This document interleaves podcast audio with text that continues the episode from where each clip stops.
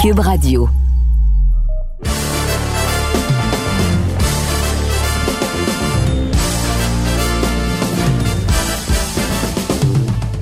Monsieur Anber. Monsieur Cassavant. hey. Regarde ça, regarde ça. Ouais, ouais. Toujours intéressant pour euh, les gens qui nous écoutent mais qui nous regardent pas pour. Ah oui, c'est vrai. De, regarde ça, regarde ça. Donc pour ceux et celles qui. C'est une tradition pendant la première saison du balado, le dernier round, que Russ a sa tasse de café ou de thé. Et souvent, une de ses tasses, le mot The Boss, le boss. Donc, euh, Juste pour que tu te souviens. Exactement, pour que je m'en rappelle au cas où j'oublierais. Ouais. Et comment on peut oublier le fait qu'on a eu toute une saison ici à on remercie les gens de TVA et de Cube pour nous offrir l'opportunité, les gens qui nous écoutent en Spotify ou sinon sur le site web de tvsport.ca. On arrive à la dernière édition, pardon, pendant que je finis une semaine un peu enrhumée, malgré le beau temps. Toujours un peu bizarre, mais au moins euh, les choses vont bien ce soir et on regarde euh, potentiellement le calendrier de l'avant pour cet été. Russ, ça va être un des sujets du balado parce que la prochaine fois qu'on va se parler, ça va être en direct de Québec pour l'énorme gala qui va avoir lieu entre Arthur Beterbiev, le combat Beterbiev face à Callum Smith pour le champion, euh, championnat pardon, mi-lourd, unifié. On va être euh, de retour cette semaine sur place, mais ce soir, c'est le dernier balado d'ici la semaine du 19 août. Donc, euh, Russ, on, plusieurs sujets, plusieurs questions des partisans. Comment vas-tu, Russ? Ben moi, ça va bien, mais je viens de penser à quelque chose. De, dès que je, je t'ai entendu dire le combat Beterbiev-Callum Smith. Écoute, y a-tu y a-tu un combat plus attendu ou plus intéressant dans le monde de la boxe qui, qui qu'on s'entend qui va avoir lieu, pas juste des des des, match-ups euh, euh, hypothétiques, euh, fantasmes, mais des vrais match-ups qui pourraient se faire? Y a-tu y, a-tu un, un, un, un combat plus important ou plus excitant que celui-là? Attends une seconde, tu parles au Québec ou tu parles au niveau international? International. Euh, Crawford Spence, c'est pas mal un que les gens. Moi, je pense, moi, je pense, moi, je pense que Beterbiev, Callum Smith vaut plus que, que Spence puis uh, Crawford. Ils ont, ils, ont, ils ont, attendu tellement longtemps avant de s'affronter. Oui, ça va être un bon combat et tout, mais au pire, c'est égal. Au pire, c'est égal. Mais d'avoir un gars comme Callum Smith contre Beterbiev, champion unifié, en tout cas, moi, je trouve ça assez important. Mais ça dépend encore une fois. Au niveau international, Beterbiev, Callum Smith, c'est un énorme combat pour le Québec et les partisans de boxe ont aimé ça, mais ça va pas rejoindre le même nombre de gens que Spence Crawford. Pas d'accord. Pas d'accord? Tu veux Mais premièrement, un, c'est un télé à la carte international. Beterbiev, Callum Smith, c'est pas le cas. De, Okay. euh, de deux, tu as le combat Spence Crawford, qui y a des gens qui disent que c'est encore plus gros en termes de calibre dans le ring à 147 livres que Mayweather Pacquiao était. Moi, je crois que c'est un American thing. C'est un, American thing euh, plus qu'autre chose, que c'est deux Américains qui vont s'affronter. Et ça, c'est la seule raison. Parce que si Beterbiev et, et puis Smith, c'était des, des, des, Américains, ça sera encore plus gros. Mais euh, pour moi, la qualité de combat est aussi Ouais. est égale. Intéressant. Donc, toi, tu penses rendu où que Beterbiev et Callum Smith sont dans leur carrière respective comparé à Spence et Crawford? Spence Crawford, tu as toujours pensé ça ou c'est juste que là, tu penses qu'ils ne sont plus au sommet de leur? Je trouve que ça fait trop longtemps avant qu'ils fassent ce combat-là. Là, finalement, ils font. Je, suis beaucoup, comme j'ai parlé à Scully de ça, je suis moins intéressé maintenant que j'étais avant. Euh, je pense que Crawford a peut-être vieilli durant ce temps, ce temps-là. Euh, Spence qui est retourné de son de son accident. Euh, ah, puis, puis le fait que Beterbiev euh, il est prêt à affronter quelqu'un comme Callum Smith à ce point dans sa carrière, après avoir eu les trois ceintures, puis, puis Smith, il est l'obligatoire. En tout cas, je trouve ça impressionnant.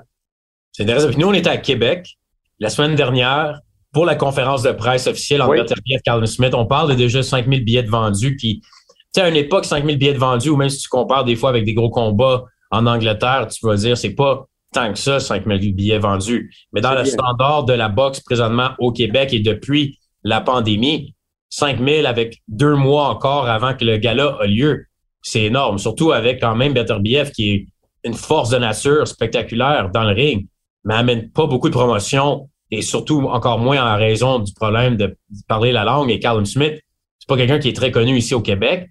Et on se ramasse quand même avec beaucoup d'engouement, avec une carte qui est très solide. Et je pense que ça fait du bien. Je suis excité pour, j'ai l'impression, que c'est le premier gros happening de boxe au Québec depuis plusieurs années. Oui, puis, puis justement, j'étais pour dire, c'est pas dans un, un marché où sont habitués d'avoir de la boxe tout le temps. Et eux autres sont privilégiés d'avoir des combats d'importance. Ils ont, ils ont déjà eu Hopkins, Pascal. Ça, c'est de la même Stevenson, c'est un des derniers que moi, j'étais sur place. Exact, exact. C'est les mêmes en vigueur que ces combats-là. Donc, moi, je pense que ça va très bien se vendre. Puis, euh, je pense que le monde va être laissé. Euh, que le combat dure une ronde ou douze rondes, ça va être excitant en part, dès le début à la fin.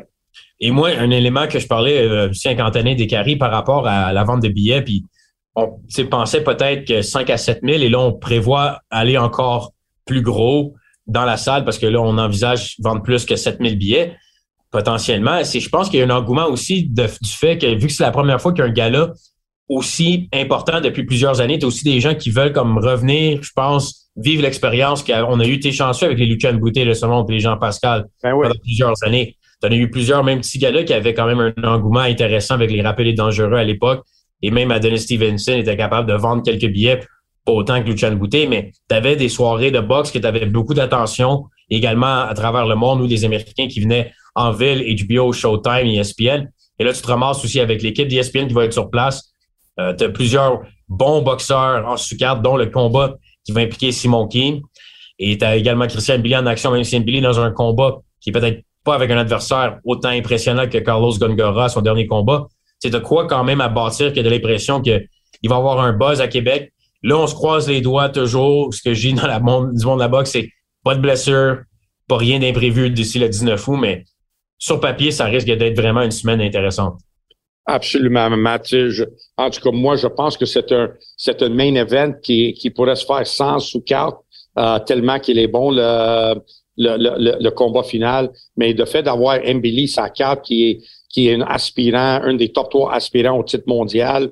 Euh, puis après avoir vu Berlanga boxer en fin de semaine. Ouais, ouais, ouais. Qu'est-ce que tu as pensé de ça, Russ? Parce que si on va faire un survol avec des. On va voir, pouvoir parler énormément également de la carte du 19 quand on va être de retour. Mais là, d'ici, si on regarde le survol de cet été, Berlanga, devant quand même une foule au Madison Square Garden Théâtre. Probablement ça, c'était quoi, environ 4-5 000 personnes, probablement pour Berlanga? Oui. Puis j'ai demandé comment ça se fait que Top Rank a jamais signé ce gars-là et pourquoi Matchroom a signé ce gars-là. Puis la seule et unique raison, c'est parce qu'ils vendent des billets à New York. Attends, mais pas que Top Rank l'a jamais signé, qu'ils l'ont pas re-signé. Non. Pourquoi qu'ils l'ont signé au début? Tu sais, pourquoi?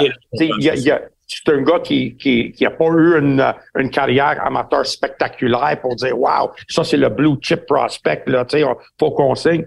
Mais c'est parce qu'il était il est pour une raison, je sais pas pourquoi, il est populaire parmi la communauté portoricaine à New York. Puis ils vendent des tickets.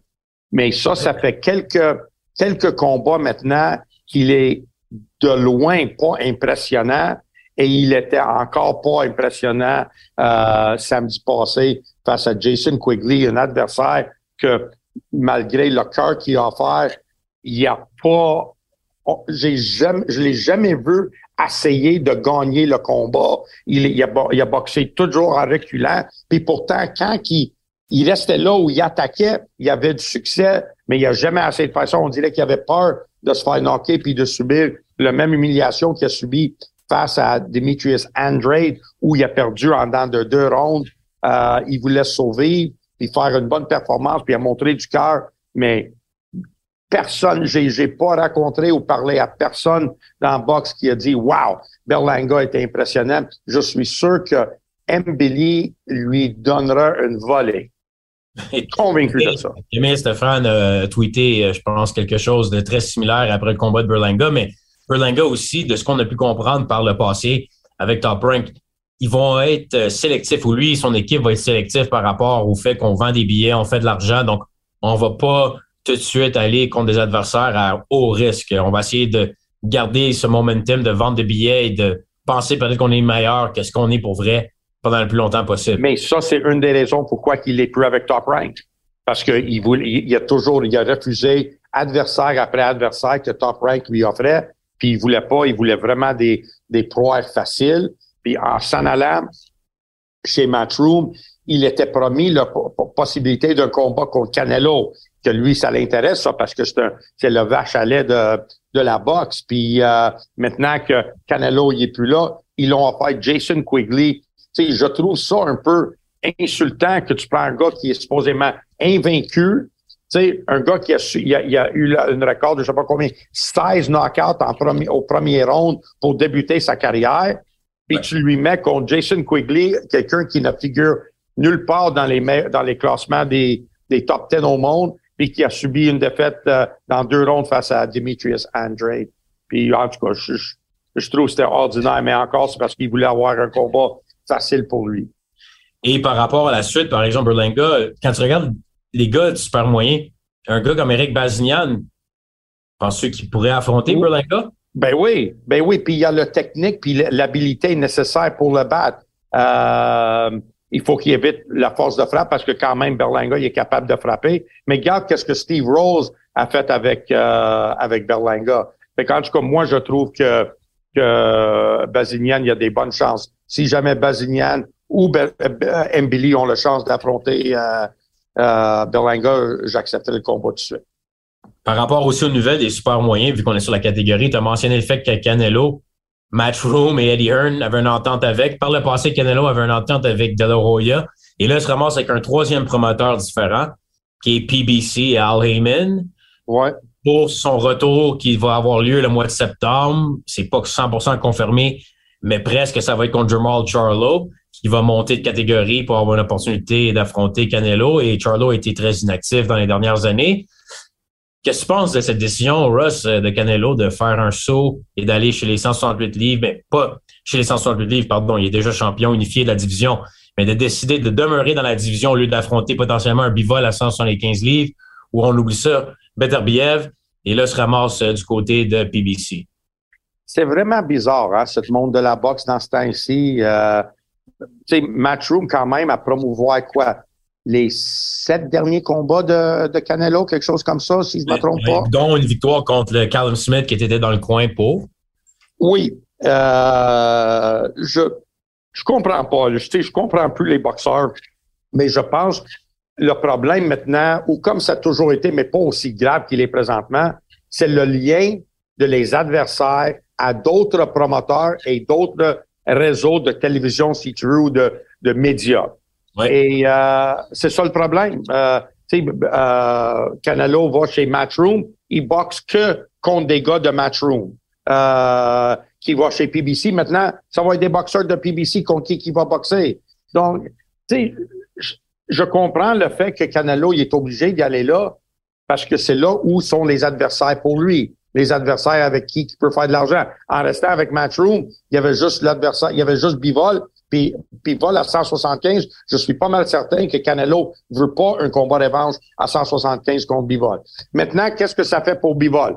Bivol, il est là avec le victoire contre le vache à lait de la boxe, puis on n'entend quasiment pas parler de lui, pas de combat, pas rien, personne parle de lui puis il détient la meilleure victoire sur un boxeur, un, boxeur populaire. Moi, ça prouve aussi un point avec, en lien aussi avec Berlanga. Des fois, je pense que les gens de la boxe professionnelle oublient quand tu arrives au niveau professionnel, puis ça s'appelle en anglais prize fighting. C'est bien, tu peux pas juste être le meilleur. si tu n'amènes pas de buzz ou d'intérêt, je pense que c'est difficile pour toi d'aller chercher des fois les plus grandes bourses, les plus grands combats. Le Bivol a quand même fait de l'argent dans sa carrière. Ça, c'est sûr. Mais pas être capable d'aller chercher la revanche, le combat contre Beterbiev ne semble pas être euh, vraiment envisageable dans le futur proche. Donc, le Bivol, il se ramasse un peu dans no man's land. Puis, qui connaît Dimitri Bivol vraiment? Tu sais, qui, à part le monde de la boxe, va même investir de l'argent? Y a-tu un, je sais même pas s'il y a un following assez important à Bivol qui se traduit en intérêt. Matt, j'ai. Il est un des meilleurs boxeurs au monde, probablement livre pour livre. Oui, oui. Et c'est triste qu'il ne peut pas bénéficier de, euh, euh, bénéficier de ça c'est vraiment triste qu'il ne peut pas parce que dans le sport, peu importe le sport, quand tu es le meilleur, quand tu es le best, c'est toi qui es supposé d'être le king, c'est toi qui es le best. Maintenant, c'est rendu peut-être à cause des réseaux sociaux et tout. C'est qui qui est le plus populaire.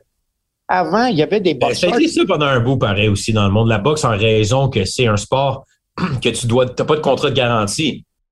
C'est pas d'hier que quelqu'un qui est populaire va avoir un peu. Euh, Arturo Gassi était un des boxeurs qui rapportait le plus d'argent. C'était pas nécessairement le meilleur non plus à son époque avec le spotlight et sur HBO. Mais ça, c'est le côté plus de ça. C'est qu'en boxe, t'as pas besoin d'être le meilleur. Tu peux être populaire et encore faire de l'argent parce que le monde veut payer pour te voir. Mais quand tu es champion, quand tu es un des meilleurs boxeurs dans ton, ta division, quand tu es champion du monde, tu es supposé boxer. Puis même si c'est pas toi, tu n'es pas un gars de, de haut profil, mais tu es le best, tous les aspirants devraient euh, espérer boxer contre toi.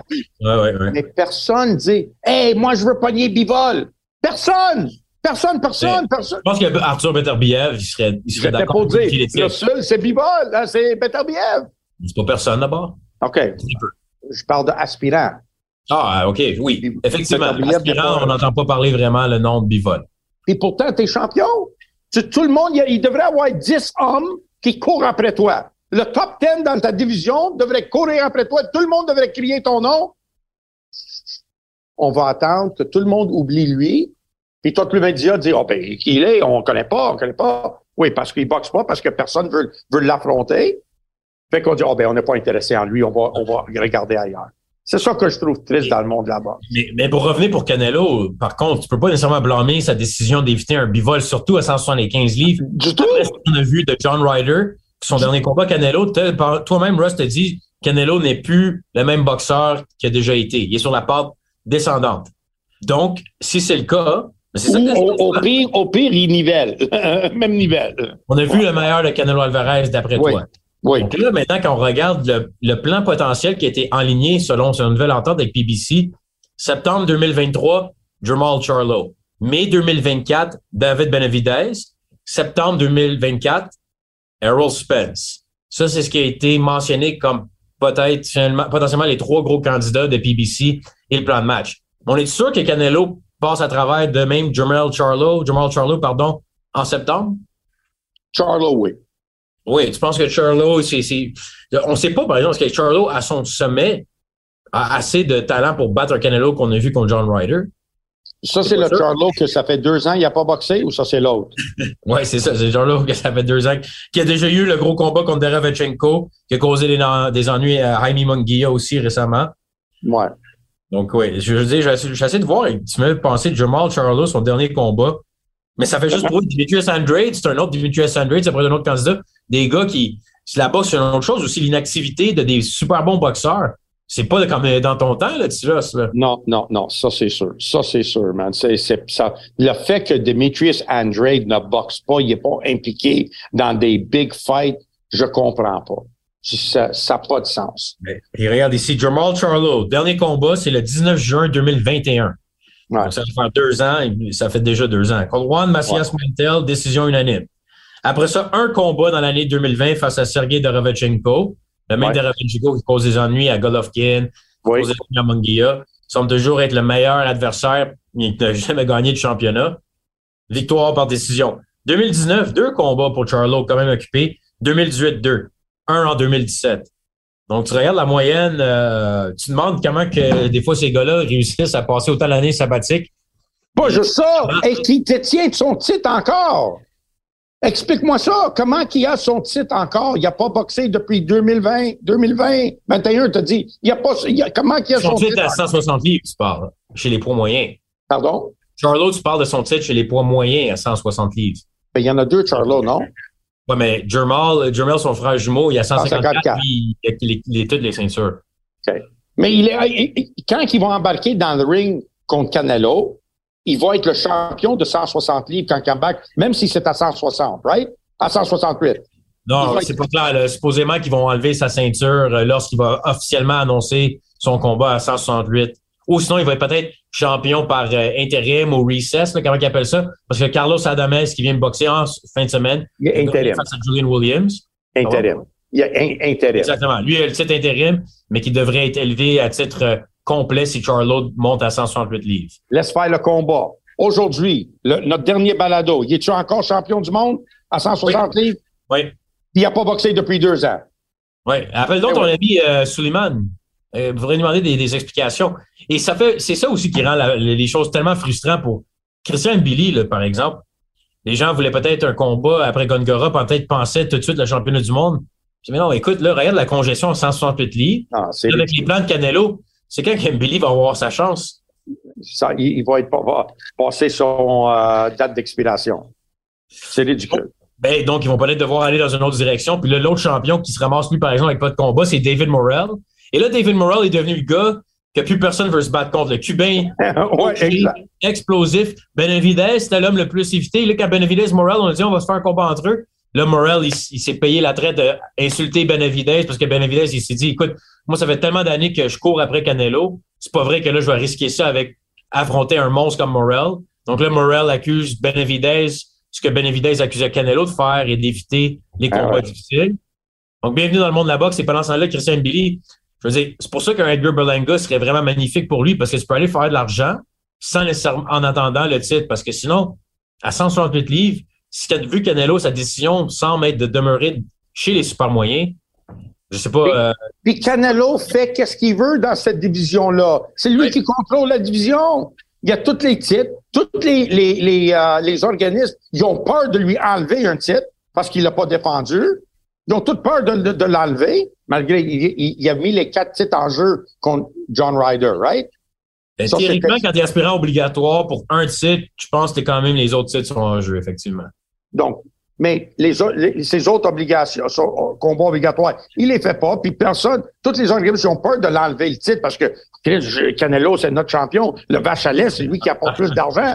Et personne Puis fait que tout le reste de la division, il est en désorganisation. Puis le gars qui devrait avoir cette opportunité, now, let's fight Charlo, let's fight. Now, ça devrait être David, David Benavidez. C'est lui qui est le champion intérim. Pourquoi que Charlo va passer en avant maintenant de, de, de Canelo, de, de, de Benavidez? Ça, c'est une bonne question. J'ai pas vraiment eu... Le gars à 160 livres, le gars qui est champion à 160 livres, va passer à 168 pour une chance contre Canelo pour tous les titres. Puis t'as Benavidez qui est ton champion eh, par intérim. Et Benavidez va faire quoi pendant ce temps-là? C'est l'autre chose. Il va-tu devoir attendre jusqu'au mois de mai prochain pour avoir une chance? À suivre, c'est Al Heyman et euh, PBC éventuellement vont nous faire une annonce officielle par rapport à la décision de Canelo Alvarez et ses adversaires. Ça va être vraiment quelque chose d'intéressant à suivre cet été.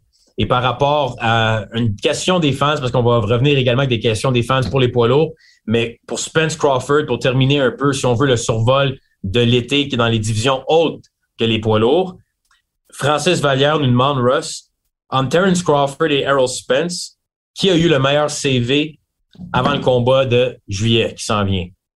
Meilleur, si on regarde les, qualités d'adversaire et la carrière des deux boxeurs, qui tu trouves, Russ, euh, a eu plus de succès? Que j'avoue que Errol Spence il a affronté des coupes de boxeurs solides. Oui. J'ai pas son, son fiche exact devant moi. Tu me demandes ça euh, imprévu comme ça. Je sais que Spence... Oui, c'est ça, c'est ça. Fait que je vais essayer de, de souvenir le plus que je peux. Il y a, il y a, il y a plus de... Il y, a, il y a des bons noms sur son, son résumé. Par contre, je pense que la longévité, ça, ça se dit-tu? Oui, de Crawford. De Crawford me dit que puis surtout à les différentes catégories de poids. Si je me trompe pas, il a, il a passé de 100... 40, en tout cas, il avait gagné à 140 tous les ceintures à un certain point. C'est ça, puis après ça, monté à 147. Fait que je pense que dans une, une, carrière complète, je pense qu'il faut que je donne petit avantage vers Crawford. Regarde, si je regarde Errol Spence, je vais te donner une coupe de noms, Russ, pour te confirmer un peu. En partir de 2016, victoire contre Chris Algieri, Leonard Bundu, OK, un peu moins, mais après ça, Kell Brook, Lamont Peterson, Carlos Ocampo, Mikey Garcia, Sean Porter, Danny Garcia, Jordanis Ugas. OK. C'est, Mikey Garcia, c'est un gars de 135 livres. Oui, mais à l'époque, ce combat-là, c'était le monde considérait ça 50-50 parce que Mikey Garcia, c'était un des gros noms qui montait. Puis euh, après ça, Mikey Garcia, ça a complètement tombé après cette défaite face à Spence. De l'autre côté, et ça, c'est 28 victoires, aucune défaite pour Errol Spence. Terence Crawford, 39 victoires, aucune défaite. Et pour la carrière de Bud de Crawford, comme on a mentionné, euh, il avait boxé Euh, contre Yurikias Gambo en 2014, 2015, dirigeant une victoire euh, contre le Québécois à sens unique. Et en 2017, avait réussi à gagner tous les titres de 140 livres face à Julius Indongo. Carol Spence a dit Indongo n'a jamais rien fait, donc euh, Crawford était un peu chanceux d'être champion unifié, mais historiquement, c'est quand même le cas. Après ça, des victoires face à Jeff Horn, Benavidez Jr., le frère de David, Emir Khan, le, euh, le Edgis, euh, celui qui avait baxé également contre. Kavalaskis, Kavalaskis qui avait euh, battu Michael Zuski également, pardon. Kel Brook, Sean Porter lui aussi, et David Avanesian à son dernier combat. Donc, juste en termes de nom, je pense que Spence est plus impressionnant, mais en termes de victoire et de longévité, comme tu as mentionné, Crawford, je pense qu'il a le meilleur CV. Oui, parce qu'on peut, on peut, euh, si on veut, on peut percer des trous, si tu veux, dans, dans le fiche, puis les boxeurs qui, que Spence a affronté puis à quel moment il les a affrontés. Donc, je pense que Kavalaskis était, était, très bon boxeur, man. Très bon, solide, solide, solide, solide adversaire. Kell Brooks, je pense, les deux, l'ont affronté quand Brooks il était plus à son meilleur. Les deux. Crawford et American, American était très loin de dépasser son sommet. Exact. Exact. Donc, il y a toujours une perspective. 135 livres. Ouais, ouais. Mais c'est pour ça, je trouve que c'était vraiment, vraiment, tout est, tu crois pas, tu, si on faisait comme le plus ou moins pay-per-view acheté, toi, tu penses que ça va faire moins que peut-être certaines pensent que le, hype pour Crawford Spence n'est pas la même chose que d'autres gros combats qu'on a vus par le passé. Ou c'est juste un goût personnel de ton côté? Qui se pense gagne en Crawford Spence? Euh, Spence, Russ, ça va avoir lieu le combat le pour, le, pour le moment, je me penche, au moins il y a quelque chose qui change, je penche Crawford. Je penche le côté Crawford. Crawford, c'est une une bête spéciale. Euh, il y a un certain avantage.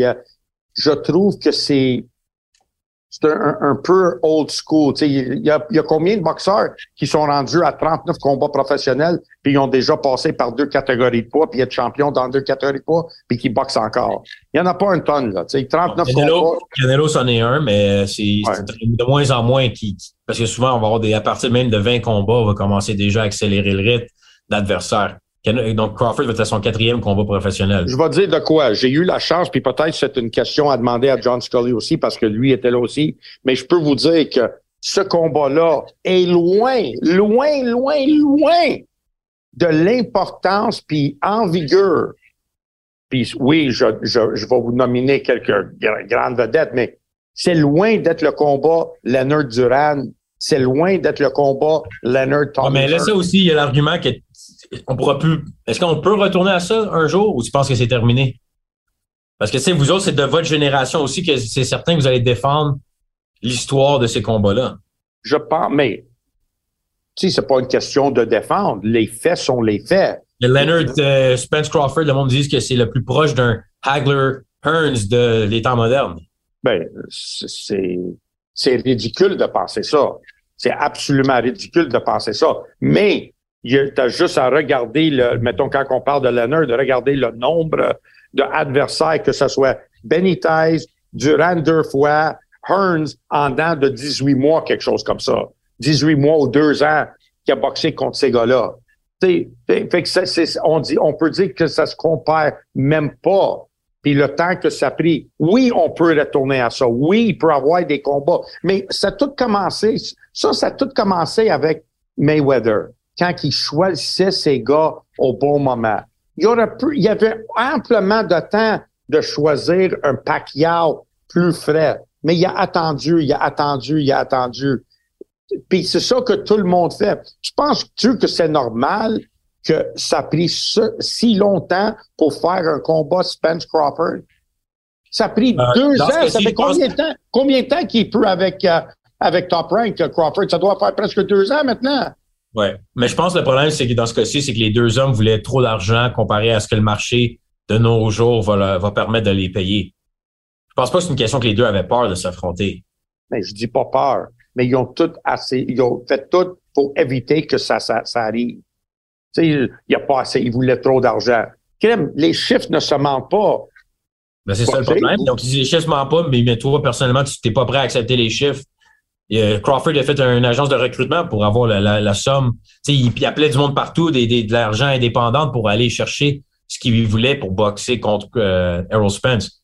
Donc, on voit que tu n'es pas excité. Le 29 juillet, tu vas pas être assis devant ta télévision, puis vraiment hâte de voir ce combat-là.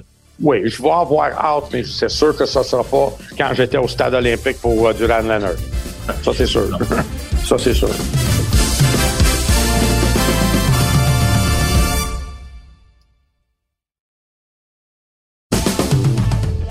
Russ, il nous reste quelques minutes pour faire le survol de. d'autres questions? T'as-tu d'autres questions? Oui, oui, d'autres questions. Et par rapport aussi, on va commencer avec une question de Robert qui nous demande pour Arslanbek Makhmoudov. Tu vas être dans le coin ce samedi. On va pas pouvoir parler du combat après, malheureusement, donc on peut juste en faire un petit preview, comme on dit.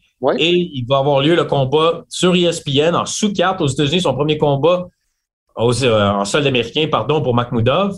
T'as Jared Anderson dans le combat de tête d'affiche et on pense beaucoup que potentiellement qu'on essaie de mettre Anderson face à Makhmoudov si les deux hommes gagnent leur combat respectif samedi. Donc la question de Robert, c'est est-ce que Makhmoudov est prêt pour affronter l'élite de la division? Selon toi, Russ? Euh, c'est une très, très bonne question, mais je pense que la réponse est dans qu'est-ce que tu viens de dire. Qu'est-ce qui va arriver samedi? Je pense que ça, c'est le moment. Je... Moi, Rush, juste pour dire, l'adversaire, c'est Raphaël Akpedjiori. Grosse force de frappe, mais très peu de visibilité en termes d'adversaire connu. Donc, euh, c'est comme deux gars qui frappent fort, mais qui ont probablement des lacunes techniques, puis vont devoir être connus un peu plus. Même s'il y a des lacunes, faut qu'ils performent bien. Faut qu'ils démontrent, surtout si Jared Anderson performe comme on pense qu'il va performer le, devant son public à Toledo, Ohio c'est important que tu fais un genre de statement. Tu vas être à ESPN, il faut que tu démontres que tu fais partie de cette élite-là. On va, la réponse va être samedi. Et j'espère, il y a tout pour le faire. Il y a la grosseur, il y a la technique, il y a la force de frappe, mais il faut qu'il performe comme un boxeur de classe mondiale. C'est ça qui va être important parce que un peu, c'est le, le tout pour le tout maintenant. si, même s'il gagne, si c'est un combat plat, si c'est un combat où il n'est pas impressionnant, si l'adversaire lâche au milieu de combat, il va à terre sans se faire frapper, whatever. S'il n'est pas impressionnant, s'il impressionne pas samedi, ça va être difficile de le vendre dans le futur, surtout contre des gars de, comme Wilder, Andy Ruiz, Joshua, euh, Usyk, euh, Tyson Fury. Ça va être vraiment difficile. La division des poids lourds, et, surtout si Jared Anderson paraît bien aussi, rajoute un autre à, cette liste-là, c'est important que ce combat-là pour Makhmoudov est impressionnant. Good.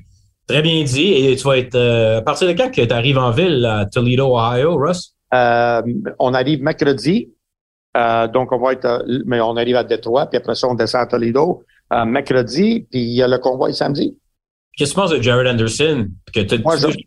Jared Anderson euh, sur personne ou juste à la télévision? Ben oui, non, non, je, je, je, je, le connais, je connais son, son entraîneur aussi. Euh, moi, je pense que c'est une vraie. Qu'est-ce qu'il va faire rendu avec les, les big names? Ça, c'est une autre chose à voir, ça reste à voir. Mais à date, à toutes les fois qu'ils l'ont mis à télévision, il a passé le test. Il a passé le look test, il a passé le result test. Tu sais, il, il, il y, avait de quoi. Il y a personne qui a fermé la télévision puis dit Ouais, Jared Anderson, là, pas fort. On l'a vu à la télé, pas fort. Pas vrai.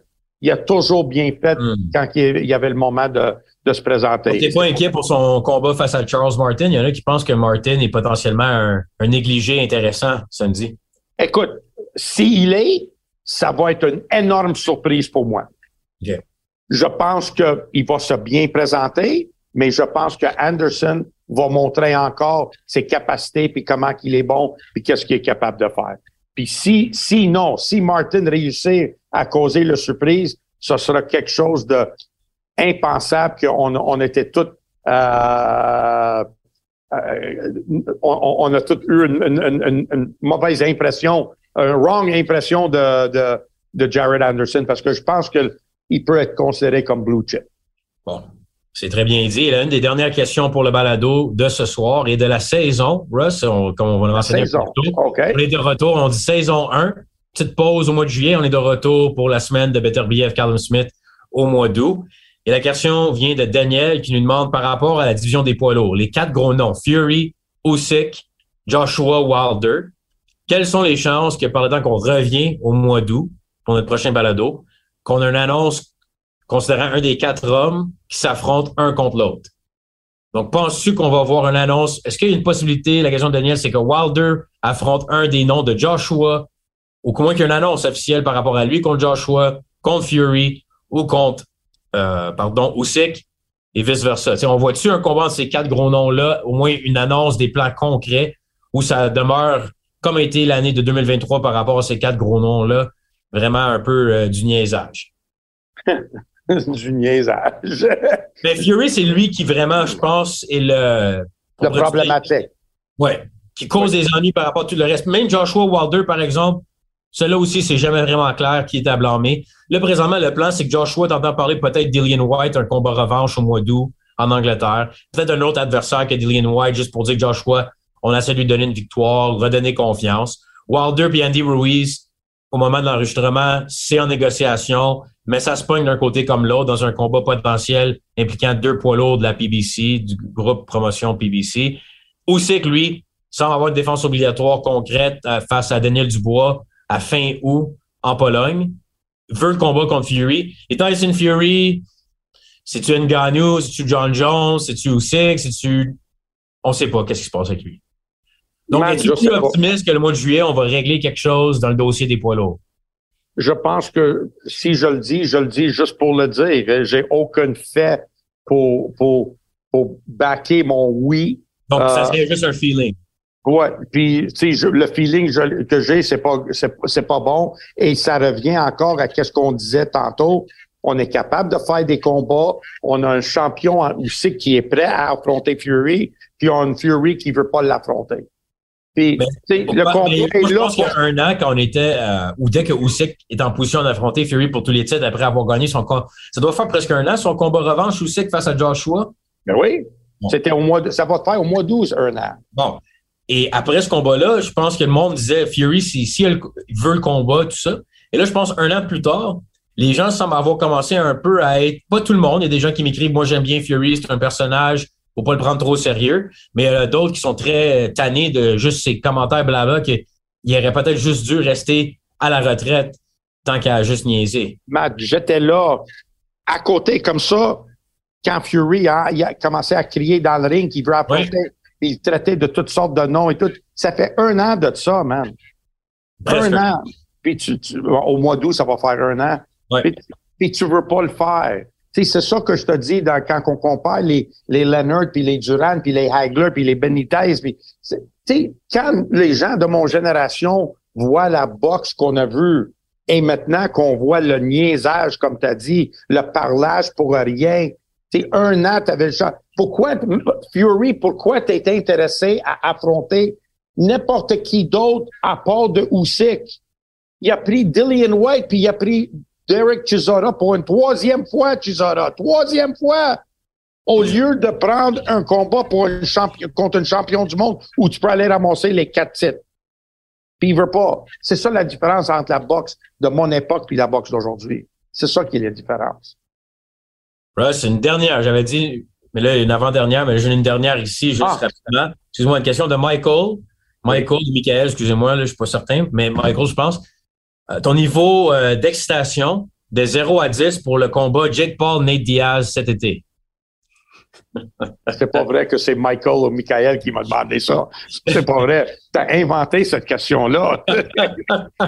Je dis qu'on pourrait faire un, plaisir à nos partisans pour un de tes sujets préférés de la première saison du balado. Euh, ça va être un combat de boxe, ça, ou un combat de MMA? Combat de boxe. Un combat de boxe. Fait que Nate Diaz va passer de boxe à. Sont-ils dans la même catégorie de poids, ces deux gars-là, ou. Euh? Mais là, le combat va avoir lieu dans la même catégorie de poids, mais ça, c'est une bonne question. Je suis même pas certain si c'est entre 175 ou plus lourd, mais Nate Diaz qui va faire ses débuts de la boxe professionnelle. Mais moi, je, je ris un peu parce que dans le fond, Jake Paul, moi, je comprends pas. J'ai hâte de voir s'il va avoir de l'engouement. Mais moi, je pense que la phase Jake Paul a vraiment ralenti beaucoup après cette défaite. Quand tu perds contre Tommy Fury, qui est peut-être le pire des vrais boxeurs en guillemets, mais là, on semble, depuis sa victoire face à Jake Paul, il semble juste vouloir se battre contre des influenceurs parce qu'il a réalisé que c'est de la grosse argent. Puis, écoute, je suis mieux peut-être de, de me battre contre des influenceurs parce que contre des vrais poids lourds, ça va mal aller. Et Jake Paul, lui, a perdu contre Tommy Fury. je pense pas que le momentum est pareil pour le revoir dans un ring de boxe. Peut-être que je me trompe. Et si c'est le cas, c'est parce qu'il y a le marché vraiment de gens qui veulent juste regarder. Ben, je, pense, je pense qu'il va seulement avoir de l'intérêt quand c'est pas contre un autre vrai boxeur. Quand on lui met contre quelqu'un comme Nate Diaz, on dirait qu'on commence à égaliser un peu. On prend quelqu'un en Jake Paul qui est pas vraiment bon dans qu'est-ce qu'il fait dans boxe, mais on lui met contre quelqu'un qui est vraiment fort dans un autre sport, mais qui a jamais fait de la boxe. Donc, c'est le genre de handicap des deux bords. Mais quand on met contre un vrai boxeur, tout le monde sait qu'il n'y a pas de taille. Puis le preuve, c'est Tommy Fury. OK? Ça, c'est le preuve. Fait que je pense qu'il va seulement avoir d'intérêt quand ça va être contre des gars comme des Nate Diaz. Quand on n'est pas sûr de prendre une bonne décision business. OK? On n'entend plus vraiment parler d'affronter Canelo. Ou même l'année passée, quand Joe Smith avait perdu contre Beterbiev, puis Jake Paul a commencé à faire son frais sur les réseaux pour dire à quel point Joe Smith était pourri. Ouais. On le retrouve vraiment, le, le, votre battre contre Joe Smith, Jake Paul, j'ai hâte ah, de voir. qui va trouver le temps, là. Ah, ça, c'est incroyable. Man. Donc là, je pense qu'il a trouvé la bonne recette. On se bat contre des anciens champions du UFC qui sont un peu passés leur meilleur jour, leur date d'expiration. qui n'ont jamais fait de la boxe. Exact. Puis là, tu fais de l'argent comme ça, puis tu peux avoir des belles victoires, puis tu peux dire I'm the best. Puis, puis oublie pas, Nate Diaz, je connais pas gros le MMA, mais c'était un, gars qui un type qui était très fort dans, dans le grappling, à taille, capable de, de te mettre des, des, des holds de soumission. Sur, il peut pas faire ça en boxe, là. Il faut qu'il. Non, mais Andre Ward a dit dans le passé, Nate Diaz était un partenaire d'entraînement pour la carrière d'Andre Ward euh, quand Ward était boxeur actif, mais on parle de quand même plusieurs années. Ah ouais? Ils disent que Nate Diaz en sparring de boxe, ça n'a pas été beau. Il mangeait pas mal de coups, puis il montrait signe euh, de son âge. Donc, euh, c'était comme une petite dernière question pour rire un peu, Russ. Mais visiblement, au moins, t'es pas trop mordu à l'hameçon cette fois-ci. Non, non. Écoute, euh, j'arrête de ça. Ça c'est notre monde. C'est notre monde. Tu sais, des, des, fois, Matt, je, je te l'ai dit souvent, je ne questionne pas les qu'est-ce que des gens ou des influenceurs, mettons, comme qu'on dit maintenant, un nouveau word, un nouveau mot dans notre langage, influenceur. Avant, quand qu'on avait, comment qu'on dit en, en comment qu'on dit en français, les athlètes qui étaient endorsed il endorse un produit. Euh, oui, donc je, tu me pognes un peu. Euh, mon cerveau t'a ralenti, mais je commence à dire dans le fond qu'on on mettons, mettons, mettons Michael Jordan était le visage de Nike. C'est lui qui, qui donnait la crédibilité à une compagnie comme Nike. OK? Parce, pourquoi? Parce qu'il était le plus grand joueur de l'histoire de un des plus grands joueurs de l'histoire de basket. On est d'accord? C'est endossé en passant à Russ le temps. Endossé, parfait. Good. Mais attends une Michael Jordan, quand il a eu le contrat avec Nike, c'était pas déjà le joueur là, le plus. Non, non, il n'était pas, mais ils ont, ils ont, pris une chance sur lui. Il y avait une grosse carrière collégiale. Oui. C'était dans le monde de la basket, c'était pas un inconnu. Ils se sont allés identifier quelqu'un, puis ils ont resté avec lui, puis ils sont allés chercher. D'accord? d'accord. Moi, qu'est-ce que je trouve différent maintenant dans le monde influencer, maintenant? Qu'est-ce que tu as fait dans ta carrière pour que tous ces gens-là te suit. C'est quoi ton accomplissement en vie? Qu'est-ce que tu as accompli? Dans quel collège tu as été pour être le meilleur athlète de ton collège, puis de drafter, puis de performer dans une ligue nationale? Pour que tu sois un influencer. C'est ça que je comprends pas. C'est là que j'ai peur. C'est pas le gars que je, je, je, je me fâche pas contre le gars qui l'a fait comme Jake Paul, mais le monde qui le suit. Tu le suis pourquoi? Qu'est-ce qu'il a fait? Divertissement, Russ. Divertissement. OK. Parfait. C'est ça que c'est nos jours. Il faut que tu sois divertissant. Le reste, secondaire. Secondaire. Accomplissement, de la mort. Ben, parfait. ben, ouais. C'est toi qui le dis. Écoute, Russ, je veux quand même, parce que le temps file, mais je veux finir sur une note un peu plus sérieuse. Pendant la première saison, il y a eu beaucoup de feedback, beaucoup de gens qui ont pu nous écouter, puis on apprécie énormément. On espère pouvoir vous amener plusieurs balados dans le futur, puis peut-être également changer la recette des fois de temps en temps à suivre euh, ce qu'on va pouvoir faire. Mais une chose, une des personnes qui probablement nous donnait également beaucoup euh, d'amour, si on veut, par rapport au balado, est Martine Vallière-Bisson, la boxeuse professionnelle qu'on connaît tous euh, au Québec et qui avait une victoire il y a quelques mois, même au Mexique, un combat que j'ai pu être analyste pour Punching Grace.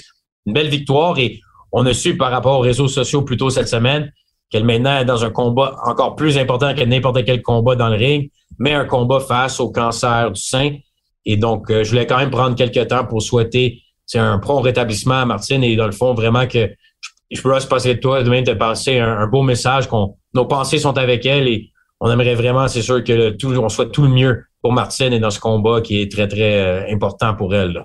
Ah, bien dit, Mathieu. Puis moi, je, lui ai parlé hier, on a parlé par message texte hier, puis je lui ai promis que de lui envoyer un message un matin que j'ai fait en réveillant, puis lui donner courage, puis euh, s'il y a de quoi qu'on pourrait faire pour elle, ben t'as juste à me le dire, puis euh, on va le faire. Mais euh, ça, c'est quelque chose qui, une jeune femme de même, c'est pas quelque chose que tu devrais vivre à cet âge, dans, puis à ce point de ta de ta vie, puis c'est vraiment triste. Puis j'espère que tout le monde va offrir du support à Martine parce qu'on l'aime bien. Exactement. Reste très bien dit. On remercie Martine pour nous avoir écoutés toute l'année également. on pense à elle énormément dans les jours et les semaines qui suivent. Merci aussi à tous les gens qui nous ont écoutés à travers la première saison. Vous pouvez toujours nous suivre sur les réseaux sociaux, surtout sur Twitter. Matt Casavant, Russ Amber. Rush, je te souhaite euh, le meilleur, euh, le meilleur mois de juillet possible. Donc, euh, pas de déménagement pour toi, c'est bonne nouvelle. On courage pour les gens avec ça, c'est une autre chose aussi au Québec, hein, le fameux 1er juillet. Ah. on va parler un autre, sur un autre balado, Russ, de ton opinion là-dessus. Mais j'espère que les gens vont pouvoir profiter du beau temps. Gros combat Crawford Spence. Combat le 1er juillet à Toledo. Russ, bonne chance pour Makhmoudov dans le coin à Ohio, dans son défi. Et également, on va pouvoir se parler en direct de la ville de Québec au mois d'août prochain. Bonne soirée tout le monde. Merci. Et à la prochaine. Puis tu me diras, tu me diras quand est-ce qu'on va faire une balado puis on parle de régler les problèmes sociaux qu'on a dans notre société, qu'on va régler ici sur notre balado. On va les régler à nous. On va les régler, man. Euh, on va parler, on va les exposer, puis on va les régler. Puis euh, je vais juste finir en disant Let's go, papillon. Ouais. Je vais appeler Mario Dumont, Russ, pour lui demander euh, quand tu es disponible pour une entrevue. OK, parfait. OK. À la prochaine. Salut. Salut.